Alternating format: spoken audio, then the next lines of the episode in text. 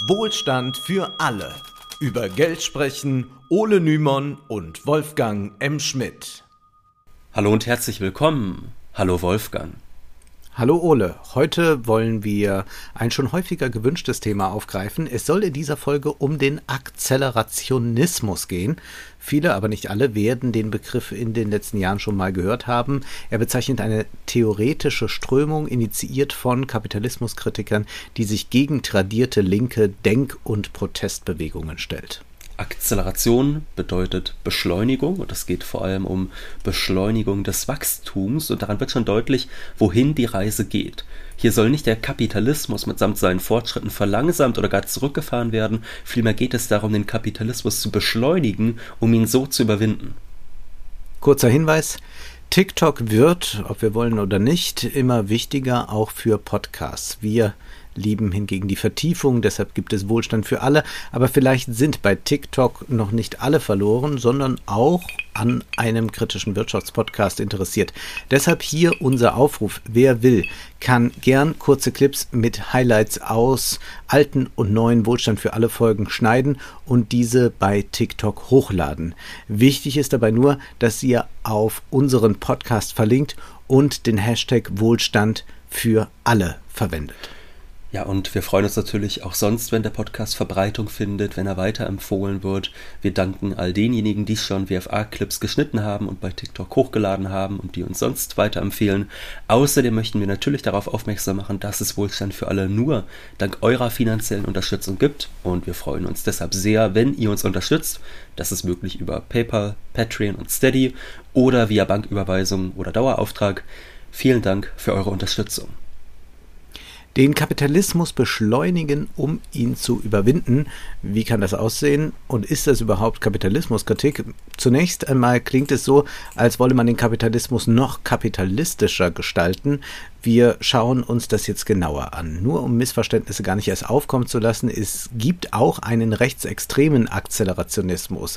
Deren Akteure wollen das System im Eiltempo zum Zusammenbruch bringen, um dann eine neue Ordnung zu etablieren und mitunter bedienen sich Einzelvertreter dann auch bei linken und poststrukturalistischen Theoretikern und auch ein Vertreter des Akzelerationismus, nämlich Nick Land, ist ziemlich weit nach rechts gerückt, aber darum soll es hier nicht gehen. Wir werden auf Land nochmal kurz zurückkommen, aber uns geht es jetzt primär darum zu zeigen, was ist mit diesem progressiven Akzelerationismus gemeint. Dazu ist es wichtig, zunächst die Zeitdiagnose der Akzeleration Akzelerationisten kurz zu erläutern, denn auf Grundlage dieser kommen sie zu ihrer Beschleunigungstheorie. Im Beschleunigungsmanifest für akzelerationistische Politik schreiben Nick Cernicek und Alex Williams, 30 Jahre Neoliberalismus haben die meisten linksorientierten Parteien aller radikalen Ideen beraubt, ausgehöhlt und ohne Mandat der Bevölkerung zurückgelassen.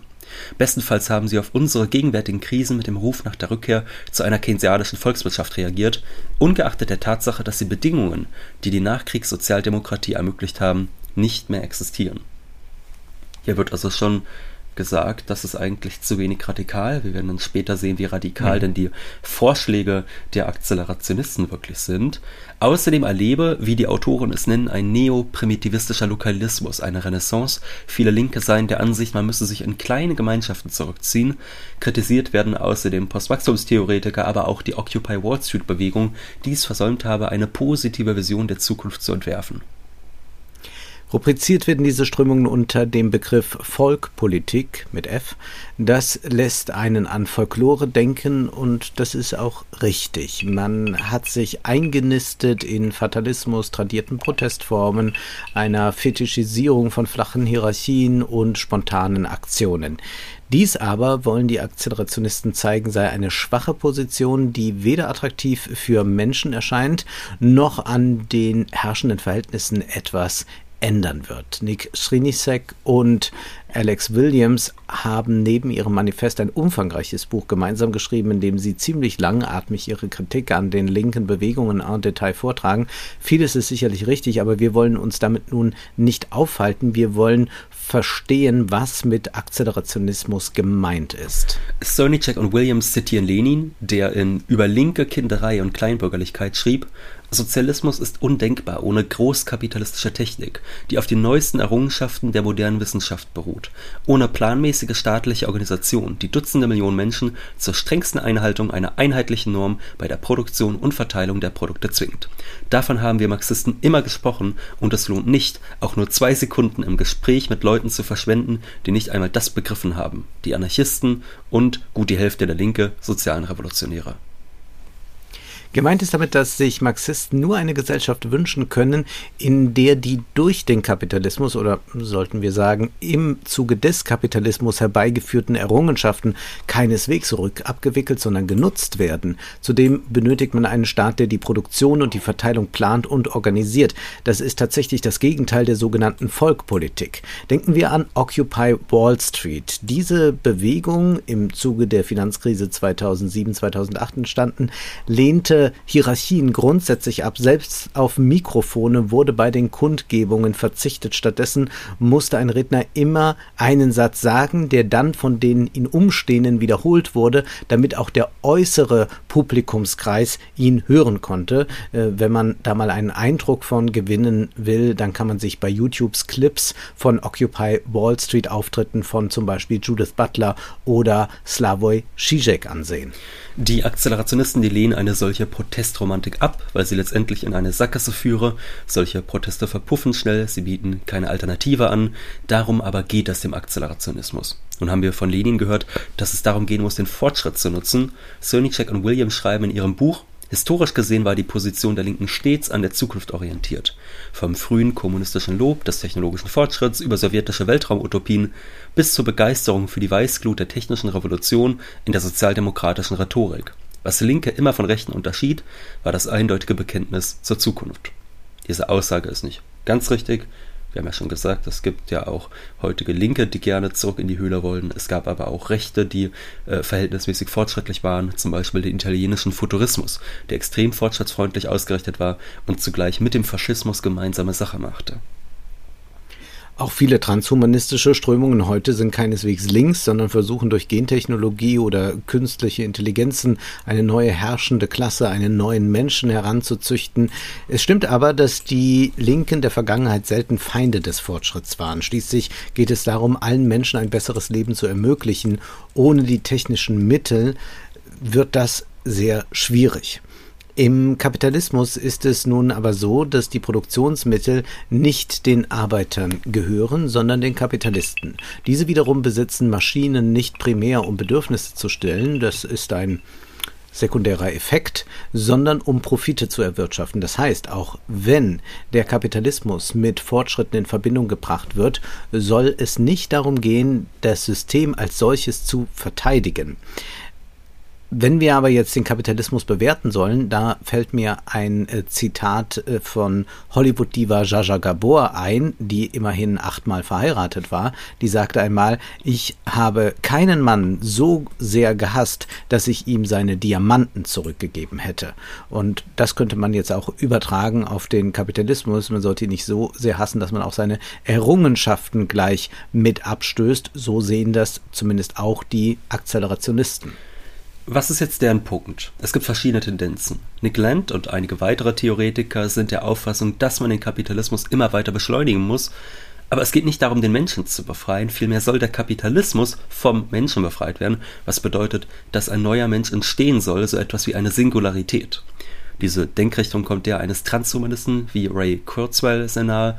Der Mensch soll überwunden werden, der Kapitalismus selbst sei nicht widersprüchlich, meint Land. Und manche Theoretiker sind stark durch französische Philosophen wie Gilles Deleuze oder Jean Baudrillard geprägt. Letzterer ging etwa davon aus, dass die ökologische Politik nur dazu da sei, die, Zitat, gewaltsame Konstruktion, wie es da heißt, des Systems zu bändigen.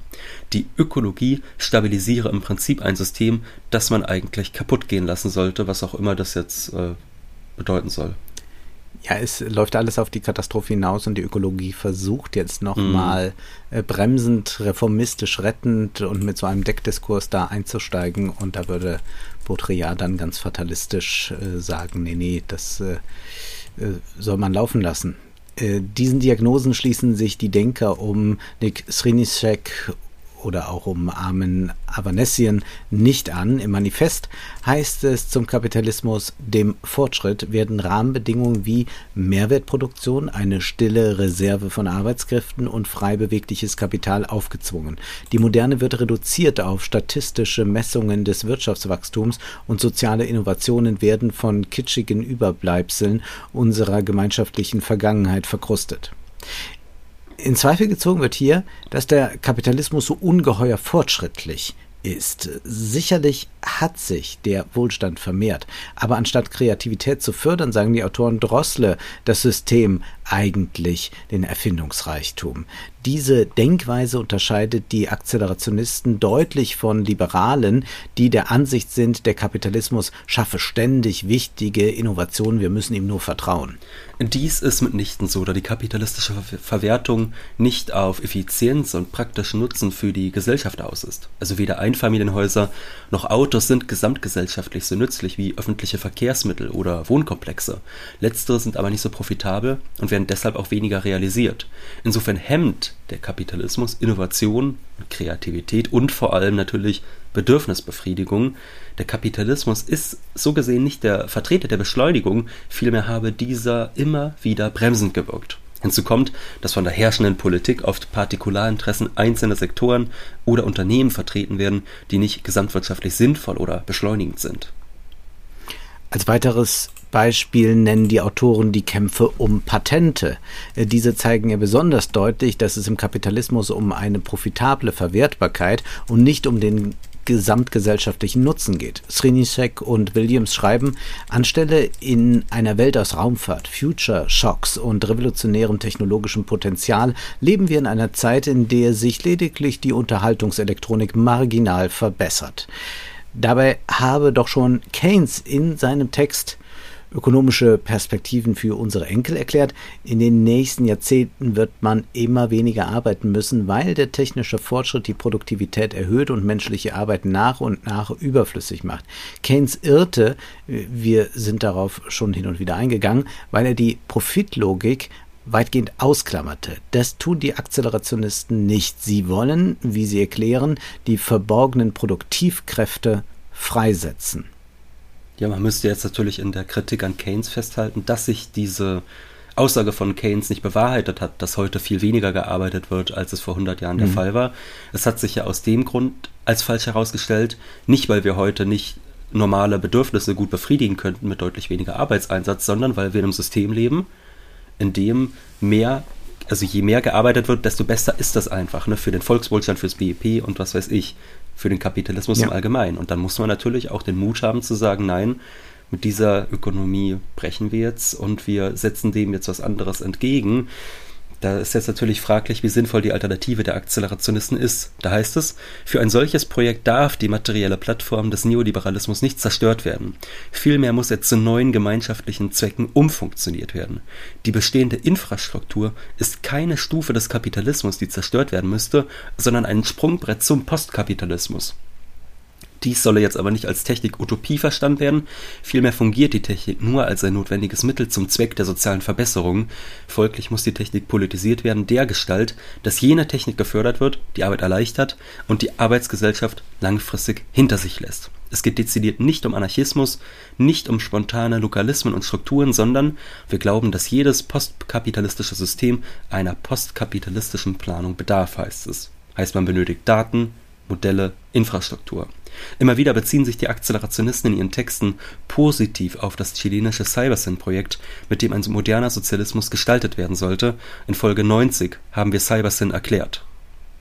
Für die Vertreter des Akzelerationismus ist klar, die Linke muss eine soziotechnische Hegemonie anstreben und da kann man im Prinzip nur beipflichten. Die digitalen Plattformen mitsamt den sozialen Medien müssen umprogrammiert werden. Es heißt dazu, wir müssen eine gemeinschaftlich kontrollierte, legitime, vertikale Autorität mit verteilten horizontalen Formen der Vergesellschaftung aufbauen, um der Versklavung durch einen tyrannischen, totalitären Zentralismus oder einer unberechenbar entstehenden Ordnung außerhalb unserer Kontrolle zu entgehen. Das Gebot des Plans muss mit der improvisierten Ordnung des Netzwerks versöhnt werden. Zitat Ende. Das klingt jetzt etwas vage und leider werden die Autoren auch nicht konkreter. Das ist für ein Manifest ja auch nicht unbedingt nötig, aber es ist schon mehr als enttäuschend, dass diese Strukturen in einem mehr als 300 Seiten langen Buch wie Die Zukunft erfinden nirgends ausgestaltet werden. Überhaupt ist es bemerkenswert, wie redundant die Texte sind. Lautstark rufen die Autoren einem zu, dass wir schneller werden müssen und können, jedoch bleibt es bei diesem appellativen Gestus. Es klingt gut, wenn von einer intellektuellen Infrastruktur, die aufgebaut werden muss, von einer Medienreform und einer Wiederherstellung der Klassenmacht die Rede ist. Doch scheitern die Autoren weitgehend daran, den gegenwärtigen Kapitalismus zu analysieren. Vieles wird einfach unter dem Schlagwort Neoliberalismus gefasst, aber analytisch hilft das wenig weiter. Die Diagnose ist richtig. Der Kapitalismus ist nicht nur ein ungerechtes und pervertiertes, sondern auch ein fortschrittshemmendes System. Unsere technologische Entwicklung wird, so sehr sie auch von ihm entfesselt wurde, vom Kapitalismus unterdrückt. Akzelerationismus ist der grundsätzliche Glaube, dass diese Kapazitäten freigesetzt werden können und sollten, indem wir über die Beschränkungen der kapitalistischen Gesellschaft hinausgehen aber auch auf dieser Abstraktionsebene ließe sich ja deutlich mehr sagen. Stattdessen flüchten sich viele Akzelerationisten in poststrukturalistisches Wortgeklingel. An wenigen Stellen aber werden sie konkret, wenn es um Maßnahmen geht, für die man kämpfen sollte. Und das leiten sie so ein. Es heißt da in Zukunft erfinden, Schätzungen gehen davon aus, dass zwischen 47 und 80 Prozent der heute existierenden Arbeitsplätze in den kommenden zwei Jahrzehnten automatisiert werden können. Auch andere Akzelerationisten sind dieser Ansicht, schreiben immer wieder darüber, die Maschinen werden menschliche Arbeit zum Verschwinden bringen. Dies sei jedoch nichts, wovon man sich fürchten sollte, sondern eigentlich eine frohe Botschaft, da sich so jeder bald frei entfalten könne. Wir haben schon über Marxens Reaktion auf das Bevölkerungsgesetz von Malthus gesprochen. Auch Marx geht von einer überschüssigen Bevölkerung aus, die für das Kapital nicht verwertbar ist. Daran knüpfen Srinischek und Williams an. Sie machen die sogenannte überschüssige Bevölkerung als das große Thema unserer Zeit auf. Nach Marx ist für den Kapitalismus das Existieren einer Surplus-Bevölkerung bzw. einer industriellen Reservearmee charakteristisch. Diese Teile der Bevölkerung werden vom Kapital nicht benötigt, ihre Existenz ist dennoch wichtig weil sie dann in der Boomphase vielleicht doch eingesetzt werden können oder weil sie den Arbeitern signalisieren, dass diese auch in die Arbeitslosigkeit rutschen könnten und dass es dann zum Beispiel natürlich klüger wäre, äh, vielleicht nicht höhere Lohnforderungen zu stellen. Die Akzelerationisten, die nehmen nun diesen Faden auf, indem sie davon ausgehen, dass diese Reservearmee durch den technischen Fortschritt rasant wachse. Die Automatisierung und Digitalisierung, da sind die Autoren sich sicher, machen die Mehrzahl aller Arbeiter in absehbarer Zukunft arbeitslos. Wir kommen auf den Aspekt gleich zu sprechen. Wir betrachten die Fakten, die die Akzelerationisten ignorieren, muss man wahrscheinlich schon sagen. Interessant mhm. ist aber nun, wie dieses Problem gelöst werden soll. Akzelerationisten sind das Gegenteil von Maschinenstürmern. Also Maschinenstürmer hieß ja, sie würden sagen, oh Gott, die Ar äh, Maschinen nehmen uns die Arbeitsplätze weg, deshalb zerstören wir die jetzt und halten den Fortschritt auf. Die denken umgekehrt. Sie sagen, man muss diesen Prozess beschleunigen, man muss ihn ausweiten und sie denken mitunter sogar laut über Reproduktionsroboter nach, damit Frauen sich nicht länger mit Schwangerschaften herumplagen müssen. Eingefordert wird, Lafargue lässt grüßen, ein Recht auf Faulheit und wir ahnen schon, welche Forderung jetzt kommt. Genau das alles soll ermöglicht werden durch ein bedingungsloses Grundeinkommen. Man plant also einen Staat, der die Herrschaft der Maschinen und KIs beschleunigt, die Kreativität entfesselt und sorgt dafür, dass nach und nach immer seltener Menschen notwendige Arbeiten verrichten müssen. Finanziert werden soll dies zum Beispiel durch Finanztransaktionssteuern, Erbschaftssteuern, durch Umverteilung.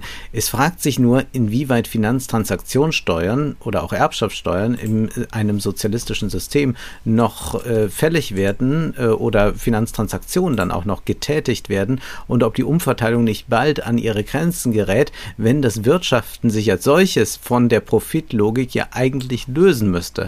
Darüber machen sich Srinischek und Williams jedoch kaum Gedanken. Als größte Hürde machen sie einmal den politischen Willen aus, äh, was immer das dann bedeuten mag, und äh, das auf Fleiß und Disziplin konditionierte Arbeitsethos, also dass wir noch alle diese Ideologie haben, man muss arbeiten, arbeiten, arbeiten und das muss man jetzt äh, erstmal abbauen, da muss man viele dicke Bretter bohren. Ja, und die Forderung, die Wirtschaft vollständig, wie es heißt, zu automatisieren, Klingt natürlich erstmal toll, also Solnicek und Williams schreiben, durch die Verwendung der neuesten technologischen Entwicklungen würde eine solche Wirtschaft darauf hinwirken, die Menschen von mühseliger Arbeit zu befreien und gleichzeitig immer größeren Wohlstand hervorbringen. Ohne Vollautomatisierung wäre jede postkapitalistische Zukunft gezwungen, sich zwischen Wohlstand auf Kosten der Freiheit und Freiheit auf Kosten des Wohlstandes zu entscheiden. Also das ist schon, glaube ich, kann man sagen, Wahnsinn zu glauben, es könnte irgendeine Gesellschaft und in dem Fall halt eine sozialistische Gesellschaft existieren, in der nicht gearbeitet wird. Und daran ist übrigens auch nichts marxistisch an dieser Ansicht. Ja? Also Marx war überzeugt, um mal zu zitieren, dass äh, Arbeit, wie es heißt, ewige Naturbedingung des menschlichen Lebens und daher unabhängig von jeder Form dieses Lebens sei.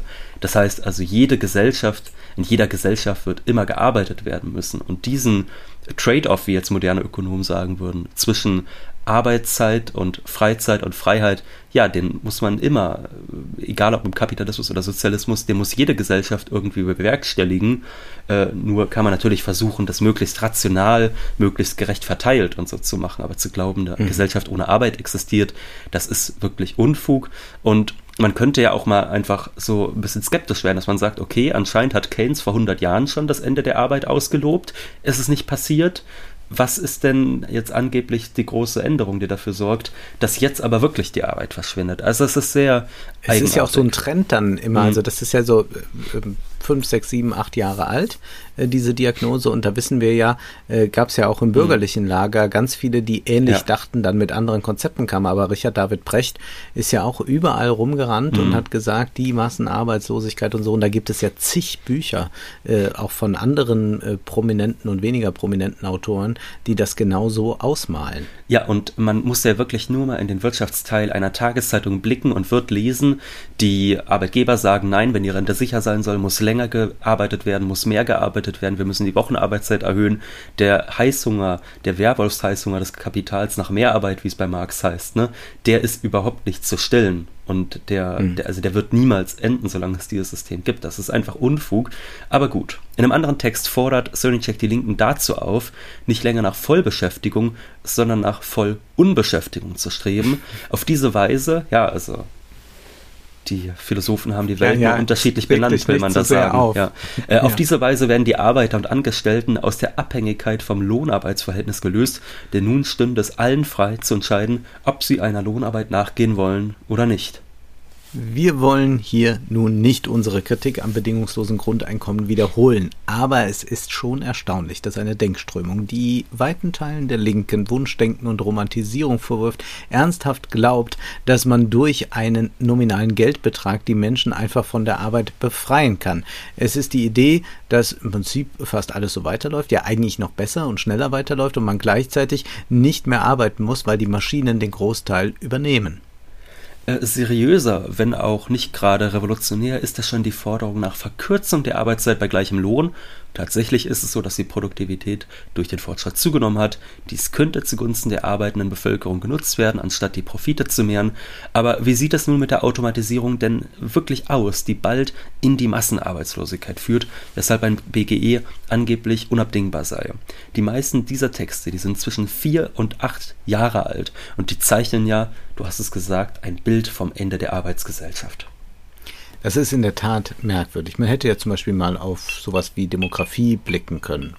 Vor wenigen Tagen hat die Boston Consulting Group eine Studie veröffentlicht, die zeigt, wie dramatisch der Arbeitskräftemangel ist. Wir sprechen hier nicht nur von Fachkräften, sondern von Arbeitskräften allgemein. Davon fehlen Staaten weltweit gerade 30 Millionen. Das heißt, 30 Millionen Stellen könnten besetzt sein, sind es aber nicht. Ein ausschlaggebender Punkt ist es, die Länder, in denen Arbeitskräfte fehlen, Spitzenreiter sind natürlich USA, Deutschland, sich vor Migration sträuben. Für die USA ist es dann wenn sie sich dafür entscheiden, auch einfacher Migranten ins Land zu bekommen, da das durch die Grenze zu Südamerika leicht zu bewerkstelligen wäre. Die Bundesrepublik könnte da sehr große Probleme bekommen, mal von den ideologischen Barrieren ganz abgesehen. Schon jetzt ist es so, dass die deutsche Wirtschaft durch diesen Mangel an Arbeitskräften 85 Milliarden Euro im Jahr verliert. Ja, da ist also wenig zu sehen davon, dass das Kapital gerade eine riesige industrielle Reservearmee schaffen möchte, eher umgekehrt, um eine Prognose zu wagen. Konjunkturell bedingt kann es zwar immer mal zu einem kurzzeitigen Anstieg der Arbeitslosigkeit kommen, etwa wenn die Pro äh, Privatwirtschaft auf diese Weise eine Schmälerung des Profits verhindern will. Das heißt aber nicht, dass die Volkswirtschaft an sich einen Überschuss an Arbeitskräften hat. Entscheidend ist auch, wo diese Arbeitskräfte eingesetzt werden. Ja, also man könnte natürlich gesellschaftlich äh, umorganisieren. Man könnte zum Beispiel sagen, 2021 waren 786.000 Menschen in der deutschen Autoindustrie beschäftigt. Wir wissen, wie viele Jobs da noch dranhängen durch Zulieferer und was weiß ich. Wenn man jetzt fragt, was gesellschaftlich wichtig und notwendig ist, dann darf natürlich in Zweifel gezogen werden, ob es sinnvoll ist, dass der Individualverkehr derart viel menschliche Arbeitszeit beansprucht und auch so viele Ressourcen beansprucht und ob das nicht besser bei der Realisierung der ökologischen Transformation oder bei der Pflege alter Menschen aufgehoben wäre. Aber dann muss man natürlich Arbeitsteilung auch ganz anders gestalten wollen. Dann darf man sich natürlich eben nicht der Logik des Kapitalismus unterwerfen und nicht wie Sonichek bloß die kapitalistische Logik vorantreiben, sodass dann so ein bisschen Grundeinkommen verteilt werden kann.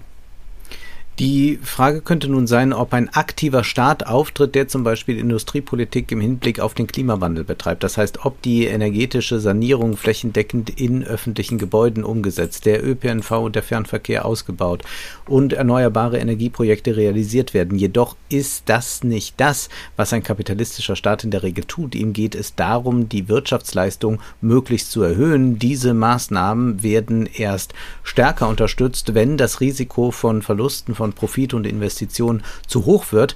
Es gibt Berechnungen, wonach Deutschland am stärksten vom Klimawandel betroffen ist und man denkt, ja, wie werden wir jetzt auch diese Fluten da erleben, äh, wie das äh, einige Inseln oder so schon längst haben. Äh, nun, es ist ganz einfach bei uns so, dass wenn hier etwas kaputt geht, dann wird es richtig teuer. Man kann es ja beim Einfamilienhaus dann immer sagen 500, 600.000 Euro. Und äh, wir können das auch sehen, was äh, die Flut im Ahrtal äh, bewirkt hat. Also der Klimawandel wird für uns richtig teuer. Und das kann natürlich schon bedeuten, dass äh, man da äh, entsprechende Maßnahmen unternimmt. Aber momentan ist ja klar, selbst wenn der Staat diese Projekte mit Milliarden anstoßen würde, dann gäbe es nicht genügend Arbeitskräfte für diese Aufgaben oder sie müssten zum Beispiel aus Bereichen wie der Autoindustrie abgezogen werden, was aber natürlich nicht funktioniert, wenn man nach einer kapitalistischen Logik funktioniert, wo dann mhm. meinetwegen die Produktion von Autos, die am anderen Ende der Welt gebraucht werden, sinnvoller ist, als sich um Flutschäden oder sonst was zu kümmern. Fest steht, dass wir es im Bereich Verkehr Klimaschutz oder Sanierung mit arbeitskräfteintensiven Sektoren zu tun haben, das können Roboter nicht lösen. Und wenn in den nächsten zehn Jahren jährlich Hunderttausende Boomer in Rente gehen und wesentlich weniger junge Menschen in den Arbeitsmarkt eintreten, dann werden da auch so einige Stellen nicht besetzt werden. Hinzu kommt, dass diese Alten wiederum auf viel Personal angewiesen sind. Das beginnt in der Gastronomie, das führt uns zu den Krankenhäusern, zu ambulanten Therapiezentren oder auch dann zur klassischen Altenpflege. Wer hier auf Pflegeroboter sitzen will, erscheint zwar modern und futuristisch, doch es ist völlig illusorisch, dass diese Roboter einen wirklichen Ersatz für den Dienst von Menschen am Menschen darstellen können. Von daher lautet unsere Prognose, dass uns arbeitsintensive Jahre im Westen bevorstehen. Sinnvoll, und dieser Trend ist bei Umfragen unter Jüngeren bereits zu vernehmen, ist es sicher über eine Arbeitszeitverkürzung nachzudenken, aber auch dies macht die Menschen nicht überflüssig, sondern man benötigt eher mehr Menschen, um dies zu realisieren, beziehungsweise man muss auf erheblichen Wohlstand verzichten, da weniger produziert wird. Das wäre zumindest jetzt im Kapitalismus nötig. Wenn man sozialistisch wirtschaften würde, könnte man natürlich Arbeiten umverteilen und viele sinnlose Jobs streichen. Dann äh, brauchte auch nicht mehr so viel gearbeitet werden. Die großen Automatisierungswellen, die liegen jedenfalls bereits hinter uns also historisch. Gerade im Niedriglohnsektor sehen wir, wie viele neue Jobs entstanden sind, was durchaus kritikwürdig ist. De facto ist der Aufstieg der Lieferdienste, wie auch eine Ausweitung des Dienstleistungssektors zu konstatieren. Von einer Ablösung durch Drohnen oder autonom fahrende Paketdienste ist derzeit kaum etwas zu erleben. Wir wollen jetzt nicht leugnen, dass das technisch möglich wäre, dass es sachlich möglich wäre, solche Berufe teilweise auch zu automatisieren, aber dem macht die Profitlogik natürlich einen Strich durch die Rechnung. Also Roboter, Drohnen, autonome Fahrzeuge, die müssten natürlich günstiger sein als Arbeitskräfte und damit dies der Fall ist, müsste es zunächst zu extremen Lohnsteigerungen kommen, denn der technische Fortschritt ist nur dort rentabel, wo die Lohnstückkosten besonders hoch sind. Vermutlich wird eher der Rechtsanwalt arbeitslos, weil er durch eine KI ersetzt wird, als sein Gärtner weil dieser so wenig verdient, dass die Anschaffung eines Roboters, der mähen, jäten und gießen kann, unrentabel ist. Oder ich musste auch an einen Freund von mir denken, der äh, eine Zeit lang in einer Fabrik für Schokoweihnachtsmänner gearbeitet hat. Der hat den ganzen Tag nichts gemacht, außer einen Schokoweihnachtsmann zu nehmen und dann in die Einwickelmaschine zu legen. Und da würde man ja auch denken, ja, so, ist sowas gedacht, denn nicht äh, automatisch? Osterhasen draus zu machen. das geht natürlich auch. Das ist wahrscheinlich zu, hätte er einen anderen Monat dort arbeiten müssen. Aber da sieht man schön diese Logik. Ne? Also das sind so Sachen, wo ja jeder denken würde, der, sage ich mal, noch nicht so einen Job hatte.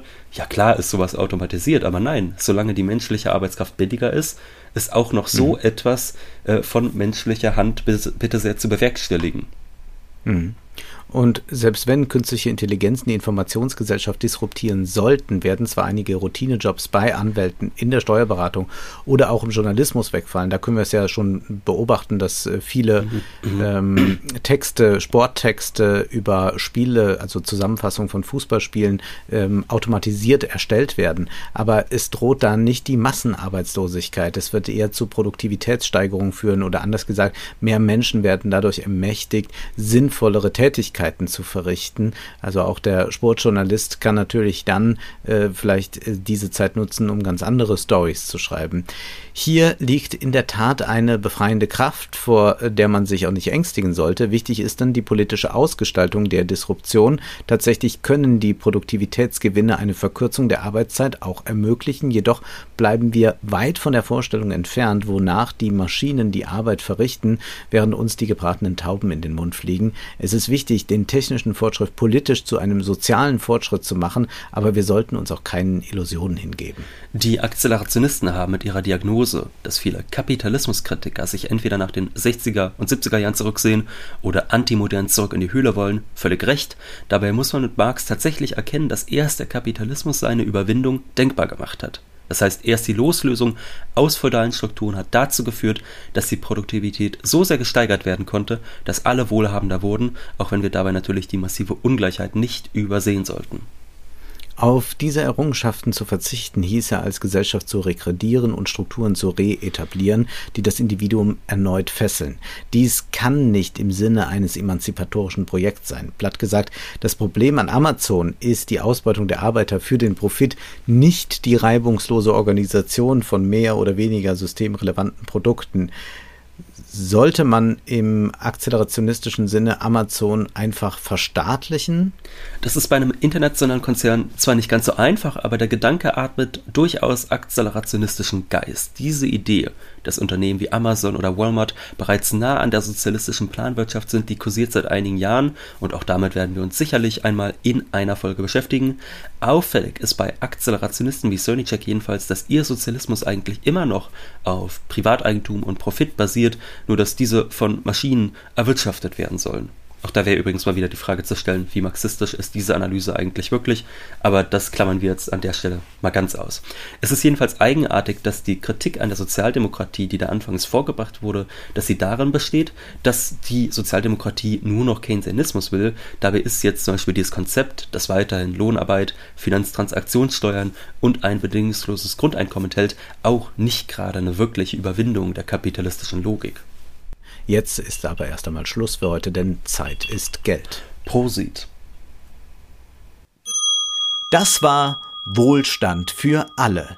Ihr könnt uns finanziell unterstützen über paypal.me-ole und Wolfgang oder über die in der Beschreibung angegebene Bankverbindung. Herzlichen Dank.